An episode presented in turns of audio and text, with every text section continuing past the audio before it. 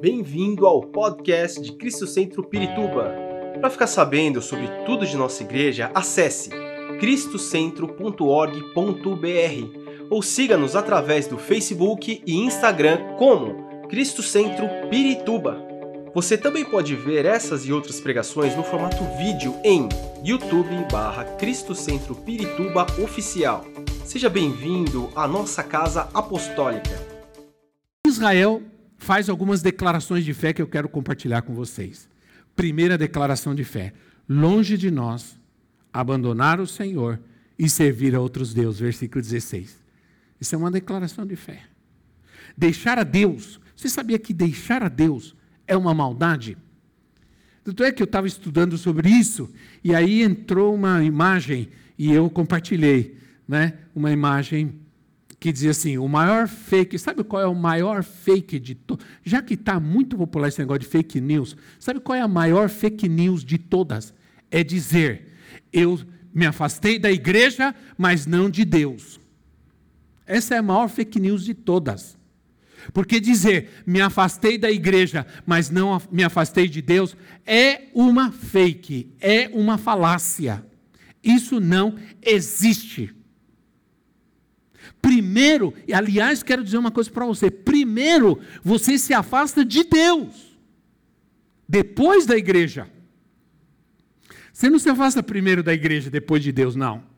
Primeiro você se afasta de Deus, porque deixar a igreja é um esfriamento. Você se esfria com Deus e já não tem vontade de ir à igreja. Não quer ir à igreja, porque você não está bem com Deus, o Deus da igreja. Então, essa história, ah, não quero ir na igreja, é, é, mas eu não me afasto do ser. Isso não é verdade. Fake news, mentira. Então, agora, na Bíblia, se afastar de Deus é um ato de maldade, sabia? É um ato ligado à maldição. Isso está em Jeremias capítulo 2, 13. Jeremias 2, 13, que diz assim: O meu povo cometeu dois crimes. Crimes. Primeiro, eles me abandonaram a mim,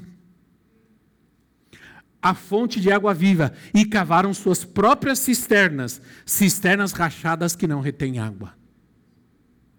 O que a Bíblia ensina é que deixar a Deus leva imediatamente a gente a uma vida caótica, a um caos. É uma maldição por isso vem todos os problemas, por isso vem todas as situações difíceis, porque a gente se afasta de Deus, né? e aí cavar cisternas rotas. E eu até estou escrevendo sobre isso. O que significa cisternas rotas, né? Que, na verdade, cisternas rotas representa um esforço humano, uma busca por algo que não tem resultados. Um trabalho árduo para acumular sem resultado. Trabalha, trabalha, trabalha, acumula, acumula e não tem resultado nenhum. Se você lê o profeta Ageu, o profeta Ageu, ele profetiza exatamente isso ao povo de Israel. Vocês trabalham, trabalham, trabalham, e o que vocês recebem é guardado num saco furado. Entra por uma, um lugar, sai por outro, é um buraco. Não conseguem reter o que é bom, não conseguem reter. Por quê? Porque existe é, um esforço que não tem resultados. É isso que significa uma cisterna rota, furada. É um esforço que não dá resultado. É, a inutilidade do esforço humano. E eu não estou falando de trabalhar para. Eu não estou falando de trabalhar para sustentar sua família, trabalhar para ser provedor, para prover. Não. Nós estamos falando de substituir a Deus, de abandonar a Deus, trocar a Deus. Por isso ele diz: não deixaremos nosso Deus para servir a outros deuses. Tudo aquilo que substitui Deus na sua vida ao verdadeiro Deus, se torna um Deus para você. É um Deus na sua vida. E isso é o que vai te trazer desgraça. É isso que vai fazer mal. É isso que vai negligenciar a Deus, torna os seus esforços é, infrutíferos. Qualquer coisa que substitui a Deus. E Jesus fala sobre, por exemplo, sobre o dinheiro. Mamon é um Deus. Para é, é, é, Jesus, é a única coisa que Jesus chama de Deus. Um Deus, qualquer Deus. O dinheiro. Porque é muito fácil a pessoa substituir a Deus por causa do. Muitas pessoas não dão, não obedecem, não dão o seu dízimo, porque elas têm. De, aí o problema é, é mais, mais profundo. É um, é um problema de conhecer a Deus, de amar a Deus mais do que o dinheiro. Eu creio que uma das razões pelas quais Deus pede o dízimo de mim é que Ele quer manter-me, quer me manter amando mais a Ele do que ao dinheiro. Entende? Eu, na minha vida, entendo assim. Eu entendo que se eu amar a Deus mais do que o dinheiro, para mim não é difícil dar a Deus. Mas quando eu amo o dinheiro mais do que a Deus, eu vou ter muita dificuldade de, de ter uma vida de entrega. Então, irmãos, é, eu quero ler um texto, está um pouco longo, são cinco versículos, mas vamos lê-lo. Lucas 14, 15 a 20. Lucas 14, 15 a 20. Ah, é importante a gente ler, é palavra de Deus, amém? Diz assim: Jesus disse-lhes, Lucas 14, 15 a 20. Feliz será aquele que comer no banquete do reino de Deus. Jesus respondeu: Certo homem estava preparando um grande banquete e convidou muitas pessoas. Na hora de começar, enviou seu servo para dizer aos que haviam sido convidados: Venham, pois tudo já está pronto. Mas eles começaram, um por um, a apresentar desculpas. O primeiro disse: Acabei de comprar uma propriedade e preciso ir vê-la. Por favor, desculpe-me. O outro disse: Acabei de comprar cinco juntas de bois e estou indo experimentá-las. Por favor, desculpe-me. O outro ainda disse: Acabo de me casar, por isso não posso ir. O servo voltou e relatou isso ao seu senhor. Então o dono da casa irou-se e ordenou ao seu servo: Vai rapidamente para as ruas e becos da cidade e traga os pobres, os aleijados, os cegos e os mancos. Disse ao servo: O que o Senhor ordenou foi feito e ainda há lugar. Então o Senhor disse ao servo: Vá pelos caminhos e valados e obrigue-os a entrar para que a minha casa fique cheia. Eu lhes digo: nenhum daqueles que foram convidados provará do meu banquete. É, muitos foram chamados, mas poucos foram escolhidos. Foram chamados, mas não responderam. Foram chamados, mas não atenderam. É. Foram chamados, mas deram desculpas. Que desculpa você está dando para não buscar a Deus, para não ir à igreja, para não orar? Para qual é a desculpa? Tudo é desculpa. Nada que você diga, que você faz, que você crê para não buscar a Deus, não justifica o ato de não buscar a Deus nunca. Isso é só uma desculpa. E por isso eu não peço desculpa. né? Então, veja que as desculpas não são más. Ninguém está fazendo nada errado. Ah, comprei uma casa. Não existe nada errado comprar uma propriedade, uma casa. Ah, comprei um carro. Antes eram bois, né? Agora é carro. É, ninguém mais anda de boi, né? A gente boi agora a gente só come, não anda com ele. Mas ah, ah, comprei um carro, ah, comprei uma casa, ah, comprei uma não sei o quê. Né? Então, é, eu admiro gente que tem casa de campo, sítio, casa da praia, mas sempre está na igreja. Porque tem gente que compra casa de praia e sítio e nunca mais aparece. Onde você estava? Eu estava no sítio. Onde você estava? Eu estava na chácara. Onde você estava? Eu estava na casa de, de. onde? Na, na praia. E assim vai. Né? Então, existem, existem pessoas que podem ter tudo e nunca deixar a Deus. E existem pessoas que ao ter alguma coisa deixam o Senhor. Por isso eu sempre compreendi, porque o Senhor disse assim: o pão, é, quando nos ensinou a orar, disse: o pão nosso de cada dia nos dá hoje. Ele não disse o, o pão do mês, nem o pão do ano, mas o pão nosso de cada dia. O maná não podia ser acumulado. O maná não podia, o povo não podia ir lá e pegar o maná para a semana inteira. Não. Eles tinham que todos os dias ir lá e pegar aquela porção de Deus para se sustentar. Porque se eles pegassem do mês, bye bye, Senhor, eu te vejo no fim do mês. Né? Senhor, obrigado pela tua provisão, eu te encontro no final do mês, quando eu vou precisar outra vez. Se você me pergunta, tem gente que é, olha, ih, são 35 anos pregando a palavra e conhecendo gente. Quando tudo está bem, desaparece. Você não vê. Está viajando, aí está. Sabe, é, é, o único lugar que você encontra é na internet. No Facebook, é um lugar que você, único lugar que você encontra. Está não sei aonde, está não sei aonde, está aqui, está lá, está não sei aonde. Aí aperta as coisas, está lá domingo na igreja, ô oh, Senhor, ô oh, Senhor. Né? Aí fica lá, buscando a Deus. Aí melhorou, de novo, sumiu. Senhor, te vejo ano que vem. Então, muitas vezes é importante a gente depender de Deus, porque isso nos mantém na Sua presença. Né?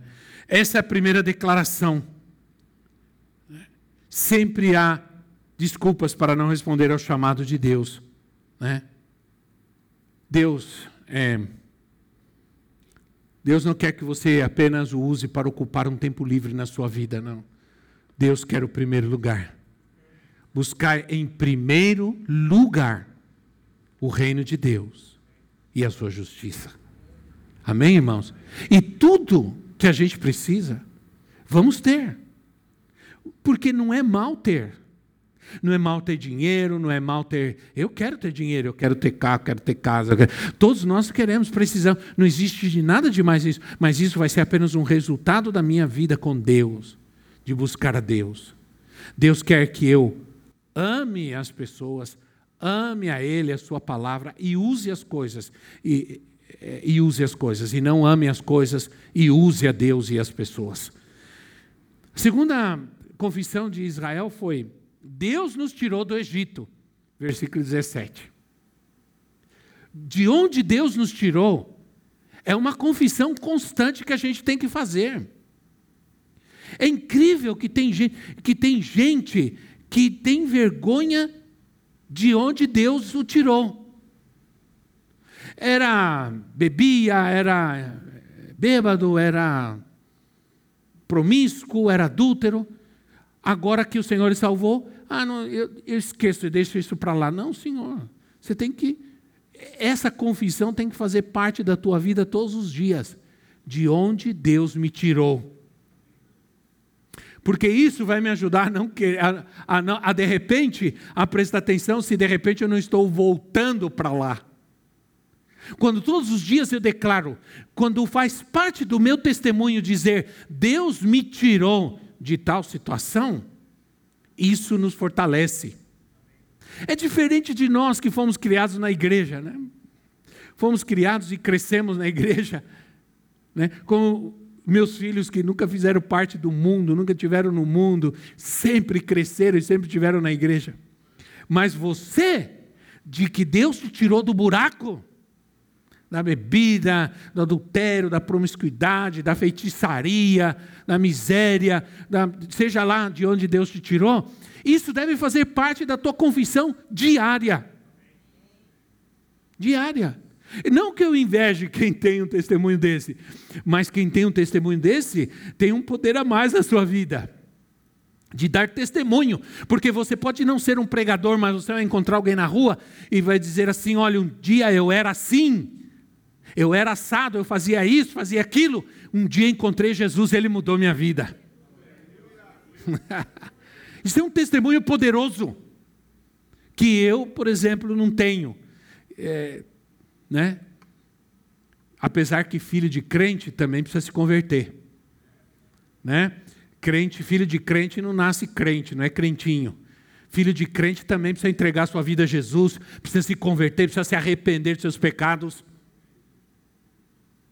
Então, é, aí Apocalipse 2, 5, diz assim a igreja: lembre-se de onde caiu, de onde caiu, arrepende-se e pratica as obras que praticava no início. Se não se arrepender, virei a você e tirarei o seu candelabro do seu lugar. Está falando, aqui está falando alguém, não está falando ao pecador mundano, está falando, você, cuidado, lembra de onde você caiu, levanta de novo, que você caiu, estava em pé, você caiu, se arrepende de novo e volta a praticar as boas obras. Cuidado, você caiu, se arrepende, volta a praticar o que é bom, volta a servir a Deus, volta a buscar a Deus.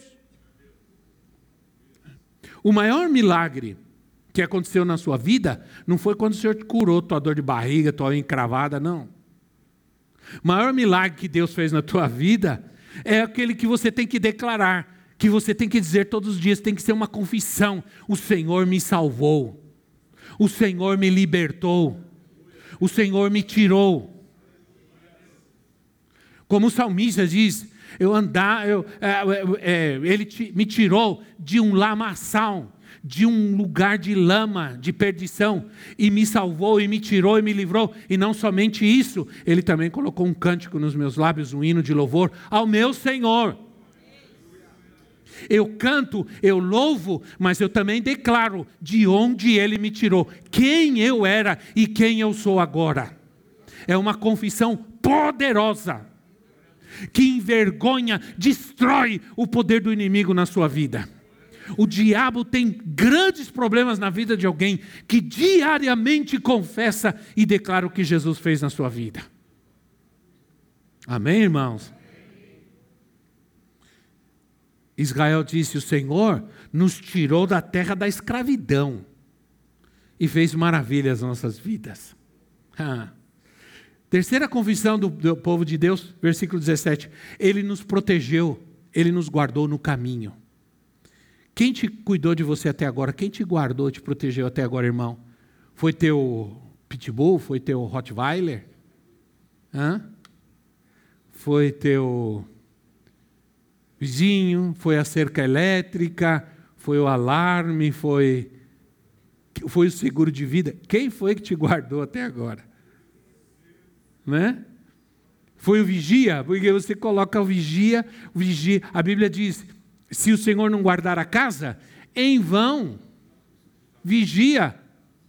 O guardador lá em vão, não adianta.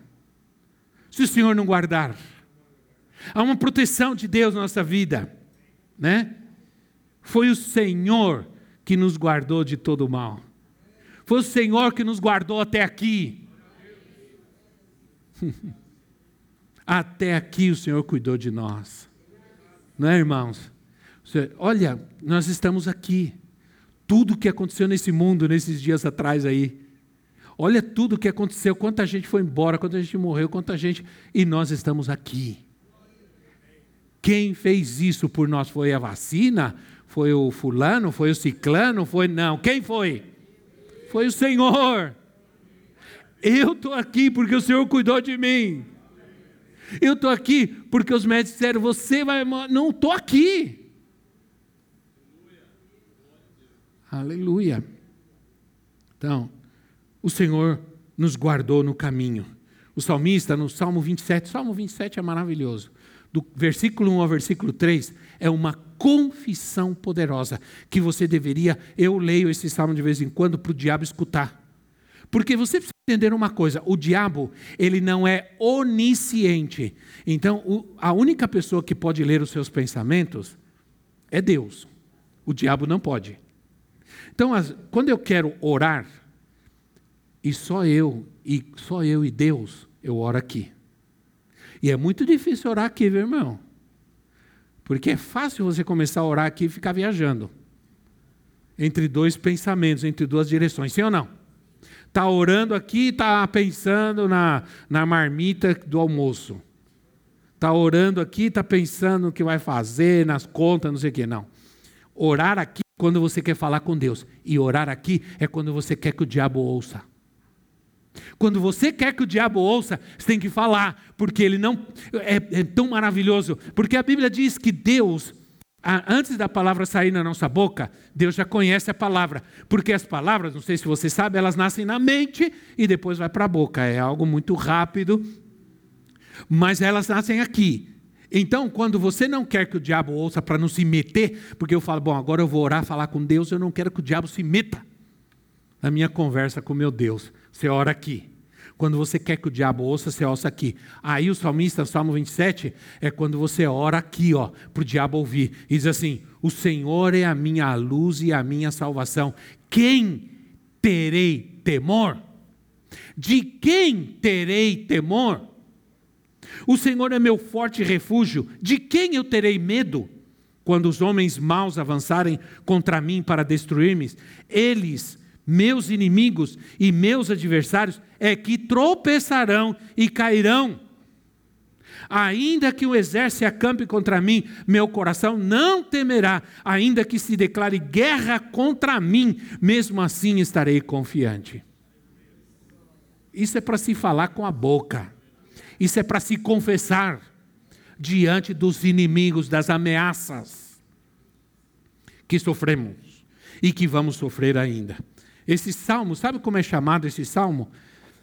Vocês sabem que os salmos eram cantados. Esse salmo é chamado cântico, cântico de confiança, ou cântico daquele que confia, ou declaração de confiança. O Senhor é a minha luz, o Senhor é a minha luz, a minha salvação.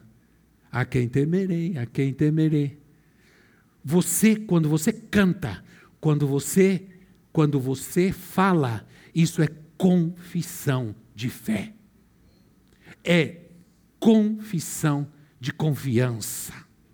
Né? É, precisamos fazer exercícios de fé. Precisamos fazer exercício de fé. Isso é um exercício de fé. Quando você está orando não sabe o que fazer, pega a Bíblia e começa a orar a palavra de Deus. Ora o Salmo 27. Hum?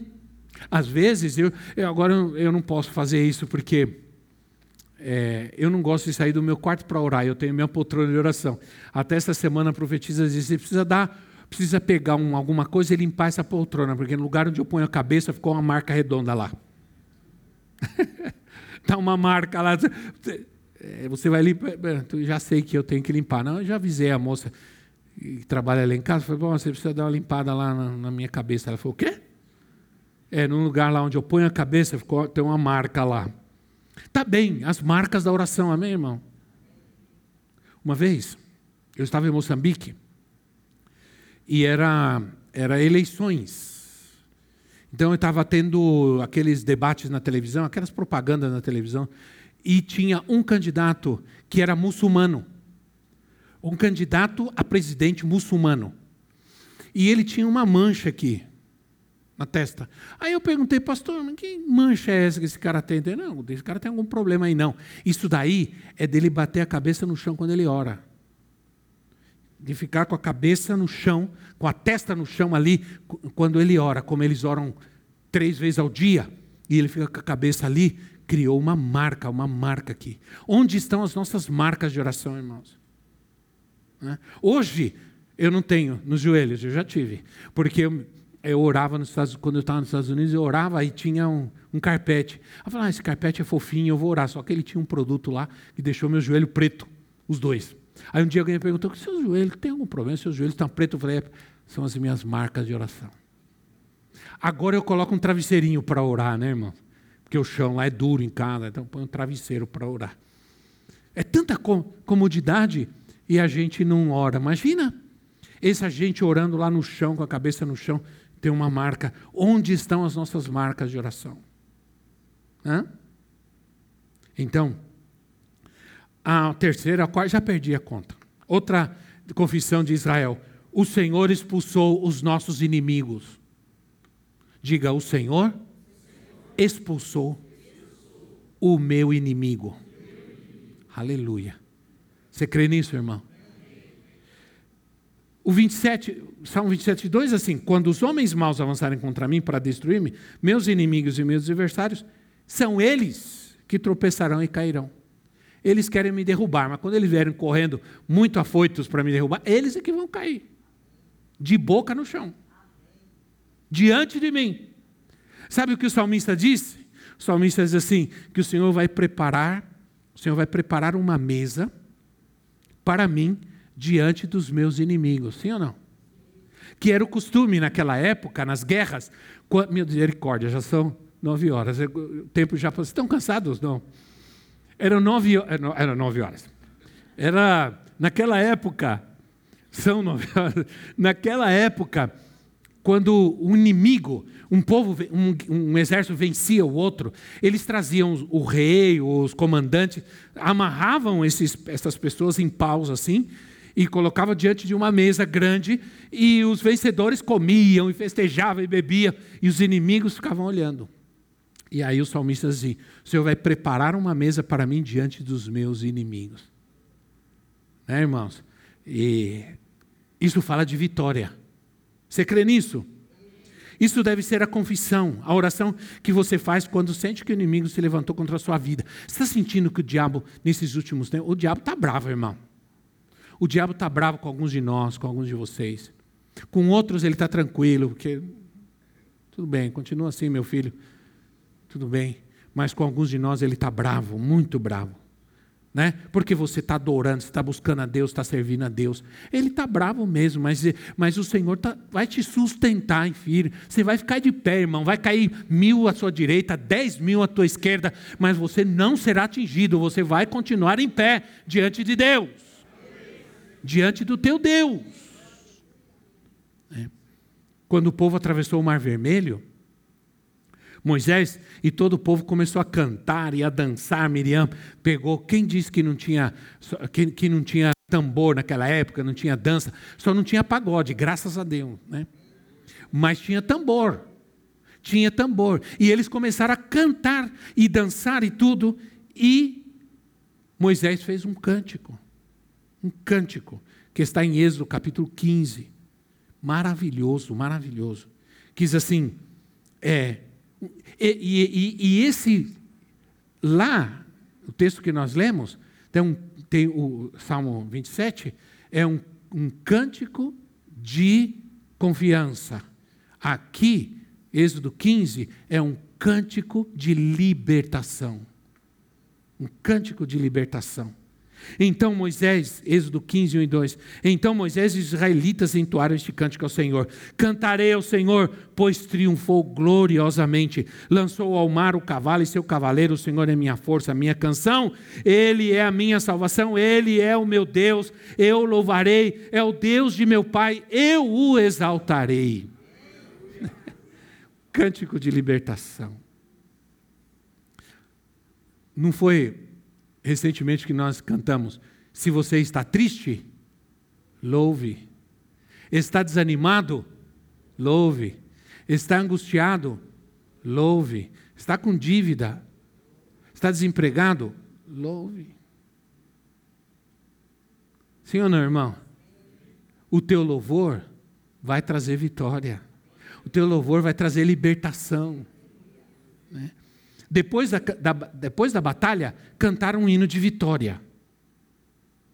Né? Cantaram um hino de libertação. Mas Josafá, por exemplo, Josafá, quando foi para a batalha, quando foi para a guerra, que o inimigo ameaçava o rei Josafá, quando o inimigo, lá em 2 de Crônicas 20, quando o inimigo ameaçou, Josafá veio, Senhor, tem um exército enorme aí, Senhor, tem um grande exército, o que, que eu faço? Meu filho, sabe o que você faz? Pega os levitas, os cantores, coloca na frente e vão enfrentar o inimigo louvando, cantando. Sabe, irmão? Eu sempre falo para as irmãs: a coisa está ruim dentro de casa, sabe o que você faz? Louve. Está ruim lá dentro de casa, está cheio de problema, necessidade. Né? Põe um louvor e cante. E adore. E o teu louvor vai encher aquele lugar de cânticos de libertação de confissões de libertação, de cura. O diabo odeia adoração e louvor. Por isso, você, ele quer que você chegue triste à casa de Deus, chegue abatido, não tem vontade de cantar, não tem vontade de fazer nada. É isso que ele quer para você. Ele trata de tirar essa alegria do seu coração para que você não tenha libertação. Para que você não cante nem antes e nem depois. então você tem que adorar antes e depois. Antes e depois. Você está atribulado? Louve. Está triste? Louve. Cante. Todas as vezes que vinha um espírito maligno sobre Saul, Davi tocava a harpa, o demônio ia embora, o espírito ia embora. E aí eu vou terminar com essas duas declarações finais de Israel. Versículo 18: Nós serviremos ao Senhor. Josué tinha tomado uma decisão. Vocês façam o que vocês quiserem. Vocês querem adorar ao, aos deuses dos amorreus, dos jebuseus, Façam o que vocês quiserem. Eu e minha casa serviremos ao Senhor. Agora tem um detalhe aqui, hein? Josué era um homem de Deus. E ele diz assim: Eu e a minha casa serviremos ao Senhor. Isso é, Josué não admitia que alguém que fizesse parte da sua casa não servisse ao Senhor. Nós estamos muito acomodados hoje. Os homens, os pais, estão acomodados porque seus filhos não querem saber de Jesus, não querem buscar Deus e eles não estão fazendo nada. Tem que se levantar com autoridade e dizer: Eu e a minha casa vamos servir ao Senhor. Não é só ir à igreja, não, vamos servir ao Senhor. Servir ao Senhor. Né? Entende? É, a maior alegria da minha vida foi começar a ver eu ver os meus filhos servindo ao Senhor. Isso é para mim não tem preço. Agora ver meu filho viajar comigo, pregando em outros lugares, em outros países, dando testemunho, né? isso é isso é é o que Deus quer para nós. Domingo eu disse, muitos pais perdem os seus filhos por falta de sabedoria. Não foi o que eu falei domingo passado? Não é por culpa da igreja. A igreja, a igreja. Sempre estão culpando a igreja. Esses dias tinha alguém falando aí na internet dizendo: Ah, eu não vou mais na igreja porque um dia eu fui procurar ajuda para minha amiga, a igreja não deu ajuda. Cantores gospel dizendo: eu era, eu estava na igreja cantando, mas eu saí da igreja e virei gay porque a igreja nunca. Mentira! Isso é só desculpa. Isso é só desculpa. Isso é mentira, é mentira. A igreja não faz mal para ninguém. A igreja não, não ataca ninguém, não prejudica ninguém. A igreja é a igreja de Cristo, é a noiva de Cristo. Que faz isso são pessoas. Agora, se as pessoas me tiram da presença de Deus e da igreja, então isso é um problema meu. Eu tenho que admitir que sou eu que tenho um problema. Né? Então, falta de posicionamento. Não, Josué dizer, não dou opção a ninguém na minha casa que não sirva a Deus. Eu vou orar, eu vou trabalhar, eu vou buscar sabedoria de Deus e vou crer. Pode ser que não esteja acontecendo ainda, mas você já crê, você já confia, você trabalha, você está firme no propósito de que tua casa vai servir a Deus. Amém, irmão? E finalmente, versículo 18 termina dizendo: Ele é o nosso Deus. Elias levou o povo a entender, Elias, o profeta Elias, levou o povo a entender que eles não deveriam ter outro Deus. O povo estava inclinado a buscar a outros deuses, estava adorando a Baal, os deuses é, dos filisteus e tudo mais. Aí vem Elias, né? E conclama: vem aqui junto ao povo e diz aos profetas dos deuses: Baal, Azira. Diz assim, adorem ao seu Deus, busquem ao seu Deus. Se ele responder, ele é Deus. Passaram o dia inteiro clamando, gritando, se jogando no chão, se rasgando, nada. Nenhum Deus respondeu. Aí Elias vem, bom, agora nós vamos clamar ao Deus verdadeiro. Encham o altar de água, não é de gasolina, não, nem de querosene, é de água enche de água o altar, molha bem, porque vai pegar fogo. Então Elias clama ao Senhor, e vem o fogo do céu e queima o altar. Deus responde, Deus respondeu. E quando o povo viu o fogo descendo do céu. Sabe qual é a confissão que fez o povo? Só o Senhor é Deus. Só o Senhor é Deus. Não há outro Deus. Ele é o nosso Deus. Então eu quero dizer para você uma coisa. Josué orou e o universo parou, a terra, o globo terrestre parou de girar quando Josué orou, porque Deus não vai responder a sua oração, Ele é Deus e porque Ele é Deus, Ele responde a sua oração. Você precisa crer no verdadeiro Deus que responde às nossas orações. Fique em pé no seu lugar. Esperamos que esta mensagem tenha te inspirado e sido uma resposta de Deus para a sua vida. Quer saber mais sobre Cristo Centro Pirituba? Siga-nos nas redes sociais no Facebook, Instagram e YouTube, ou visite nosso site em cristocentro.org.br.